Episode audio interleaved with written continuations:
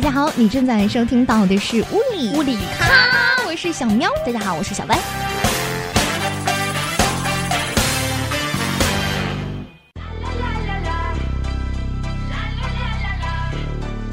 今天我们要说到什么样的话题呢？今天我们这个话题呢，其实呃，男人异性有关系吧？那男人和女人都应该听一下啊。呃，我们其实想问一下大家，你们喜不喜欢？哦，应该没有男的会喜欢自己的女朋友有男闺蜜。哎，但是我我一个同事，昨天我跟他聊天的时候，他就说他男朋友是 OK 的，就是有男闺蜜，前提就是男闺蜜对是 gay。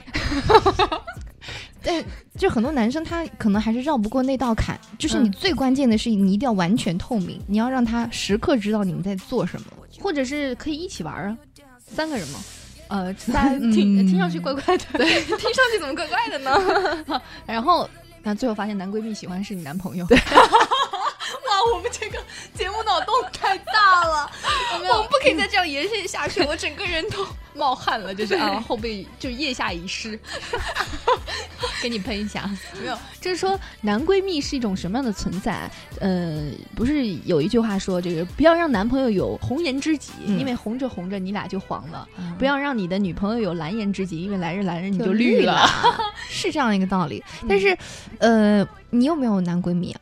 我有哎。是什么？是性取向是是是普通的那种吗？普通的，就正常的，而且有好好多。那你们俩的相处模式是怎么样的？嗯，哎，其实也不是说那种男闺蜜啊，是那种玩的很好的男性朋友。我真的我真的有很多。那你那个时候男朋友会？他会介意吗？他不会，因为我有男朋友的时候，我是不会跟男性朋友走得太近的，所以他们就会说我是见色忘义啊。对啊，这就是典型的，不是他们说就是这样。因为因为我觉得还是要考虑到自己另一半的这个想法了，因为男的嘛，他多多少少都会介意的。你我觉得你这样子的话，他不能叫男性闺蜜，只能叫是男性朋友。嗯，就是玩的比较好的男性朋友，但是你会很跟他说很多东西，对你就是可以掏心窝子的跟他说话。对，或者是他跟他的嗯。就是比如说他想要追哪个女孩子，他都会让我来帮他参考，然后我会帮他分析，这样子有很多。我是觉得男性闺蜜是可以好到，呃，你被劈腿、被戴绿帽子，还有你堕胎、流产这种事情都可以跟他说的。哇，那我可能没有办法，因为因为我是跟我另外一个朋友，然后我们是两女一男，嗯。是个好朋友圈子啊，不要有什么误会。就是我们之间就会说很多很多这样的事情，也不是说我之前说的一定发生过在我们身上，但是我们是知道别人是就是是是有这样的一个事情存在的，因为他跟别人也也玩的很好嘛，嗯，然后他就会嗯可能会跟我说，但是他因为另外那个女孩我不认识，所以他跟我说也没什么嘛，就是可以好到就是我跟你说我现在正在便便，嗯，会说这样的话。这很正常啊，是吗？然后就是有的时候跟男性朋友打电话嘛，然后他说。为什么你每次打电话过来，我都是在拉屎？我说你不要跟我讲这个话，我都隔着屏幕都已经闻到味道，你知道？对啊。然后我就觉得这超级随意的那种，就是他们 嗯跟你的相处不是说你在他面前不需要跟，其实有的时候跟男朋友还会跟一下，就是你可能要面子一点，或者还要矜持一下。对，因为你你你不希望你男朋友看到你邋遢的那一面。我跟你讲，这个是什么？是属于什么呢？就是男人他会用这个来来套路女的，然后女的如果你信了的话，那你就傻了。就是男的会出说，我就是喜欢你原来的样子啊，然后外我喜欢你肉肉的样子，但一定要又又有肉又有线条，而且该瘦的地方还不能太胖，然后胸要有还是要有，你屁股也是要有的，脸上肉嘟嘟的才可爱，但一定要是巴掌脸哦，好过分哦。然后然后他们就说那个嗯，男的会会会说那个。尤其是有一些文章也会说，就是夫妻两个人长久之后就会变成亲情。屁嘞！就是如果说你真的是把自己原原本本的都展现给他，然后你你上厕所啊，然后或者你在他面前放屁啊，就是很丑啊，然后也不化妆啊。然后就离婚了。对，男的他永远都是视觉动物，他外面有一个打扮的很精致的，然后让他觉得哇很神秘的，我很想去了解那个女人，他很容易就劈腿的。所以女人千万不要相信这种文章或者是男人说的这种话，还是要对自己的另一半有有一点保留，然后把美好的那一面呈现给他。其实说到男闺蜜这个话题，我觉得不是所有的男性都可以做女性的闺蜜的，这这是真的。就是女男性他也有很多是有的是敏感型的，有细心型的，但是也有粗线条的直男型的，这个是特别常见。比方说，你你就简单的就说吧，我给你二十支口红，你能分辨出它的颜色来吗？桃红、粉红还有杏红，请你分辨出它们的颜色。如果是能分辨出来，那应该是 gay 了吧？没有，就是 我我的朋友就可以分辨出来。之前有有人跟我说啊，说那个能够和。能够很了解女人的男人有两种，第一种应该就是 gay，因为他自己就是这样的。对他，他对这方面他很有了解，然后他也是能够站在一个女性的角度很理解你的。而且大多数的 gay 蜜啊，嗯，他们的心思都是非常细腻的，嗯，他他知道你的喜怒哀乐，你你的什么什么，嗯，像直男他不会这个样子。那么直男当中，如果说很了解女性，那就说明他是久经沙场，就是他一定是经历过无数任女人，然后在他们身身上总结了经验，他才会有这样的想法。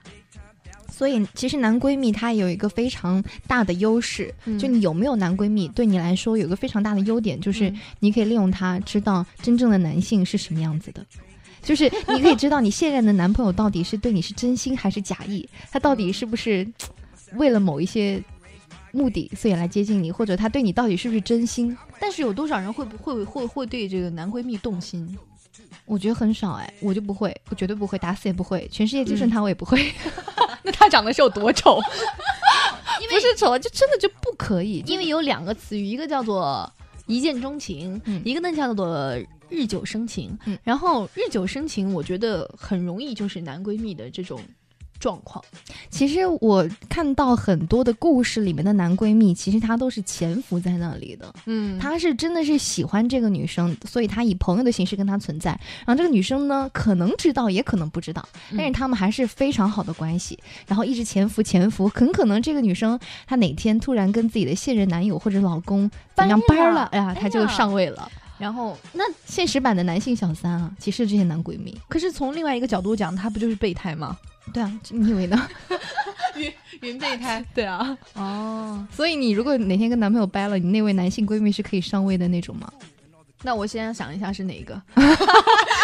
没有太多了，是米其林的还是那个什么什么的？没有没有，就是我真的是，嗯。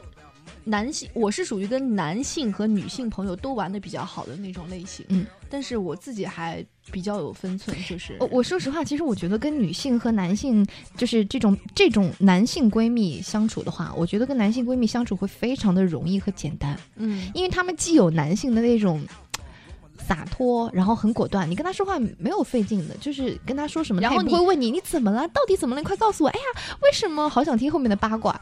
他就是很利落的。而且为什么就是男朋友和男闺蜜，你永远是跟男闺蜜相处比较舒服的一个原因是你对你的男闺蜜是没有，嗯，就是恋爱要求，嗯，你知道吧？比如说我发一个信息给给我的男闺蜜，或者是。呃，男性的好朋友，我不会要求他立刻回我。然后，比如说他他有什么事情，他可能一会儿回我，然后我有什么事情一会儿回他。你不会觉得这有什么？但是如果说你跟你的男朋友发发微信啊，他怎么还没有回我？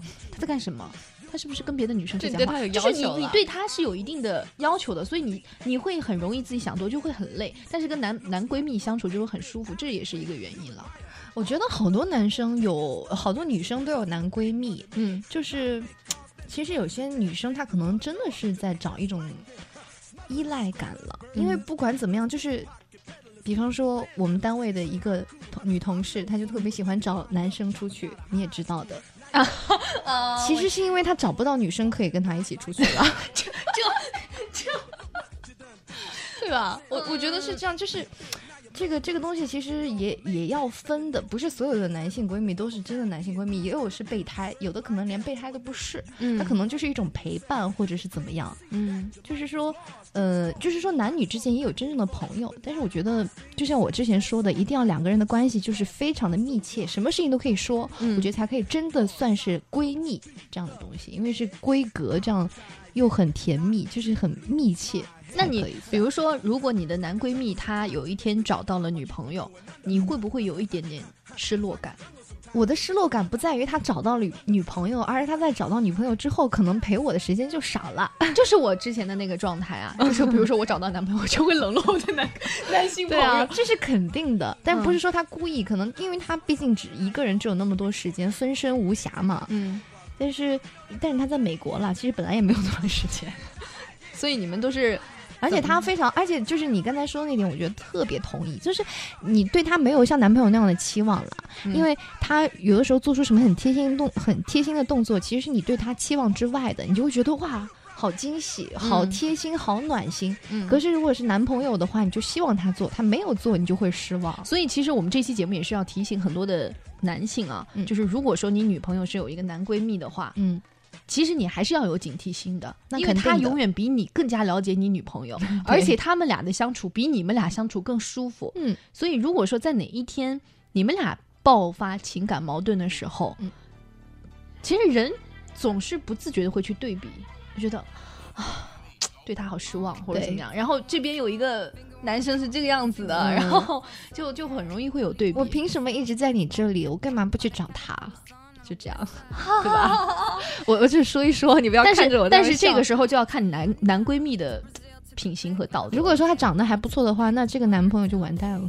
而且不要，而且他还是有预谋的话，我就等着你和你男朋友吵架，然后你来找我喝喝喝酒或者怎么样，然后。对啊，其实很多事情歪歪，很多很多很多情况下，比方说女生出了什么事情，可能男朋友还没有任何的，还后知后觉当中，但是男闺蜜就已经上了，第一时间到达你身边安慰对啊，那我同事就跟我说，她男闺蜜当时她发烧高烧，然后她男朋友很忙，没有时间搭理她，然后男闺蜜过来给她烧个粥，就是就是她当时去药店去买药，然后那个就是没有钱，就没有现金，好像是怎么怎么样的，然后她就一定要用用银行卡，但是全部在支付宝里，她就打给她的那。男朋友，男朋友不接微信，不回，什么东西都不理。她给她那个呃闺蜜，男性闺蜜打电话之后，第一声连嘟都没有嘟就接起来，我有什么事情？哦，借我两百块钱。她说，女生，她说怎么了？她说我生病了。说好，你等着。然后二十秒之内就转到了她的卡上。你说这样的话。如果他又有预谋，然后又长得不错，这个男朋友真的完蛋了，真的是哎，就是要被抢走的节奏啊。嗯，所以其实男闺蜜确实是还是需要有一些提防的。嗯，最最典型的例子就是那个李大人呢，我可能不会爱你里面的那个。你说李大人，我以为 什么东？好了，我们原来的一个同事叫李大人，现在是一个女的，然后而是一个老太太。没有没有，就是就是他那个里面就是讲了李大人，对大人呐，你你有没有看过那个大人哥啊？对对对对对，所以就是你你你的女朋友身边永远有一个一直默默陪伴她的男闺蜜，嗯，我觉得还是很可疑的。对，所以所以我们今天这期节目会就是伤害到很多情侣回去吵架，是 所以女性同胞们，我觉得有一个男性闺蜜其实还是挺重要的。当然，如果说这个 可以让男朋友有一点危机感，嗯，不知道我们这个节目是什么时候播？如果是深夜播的话，你们俩现在还在听我们节目，那估计那个生活也不是很和谐。好了，开玩笑。今天给各位留这样一个话题，就是嗯，你觉得你对方的。比如说男闺蜜或者是异性闺蜜，异性闺蜜是一种什么样的存在？你说实话，你心里会不会介意？会。好了，我没有没有问你了，单身狗。好了，以上就是今天的无理无理卡，我是小薇，我是小喵，我们下期再见喽，拜拜。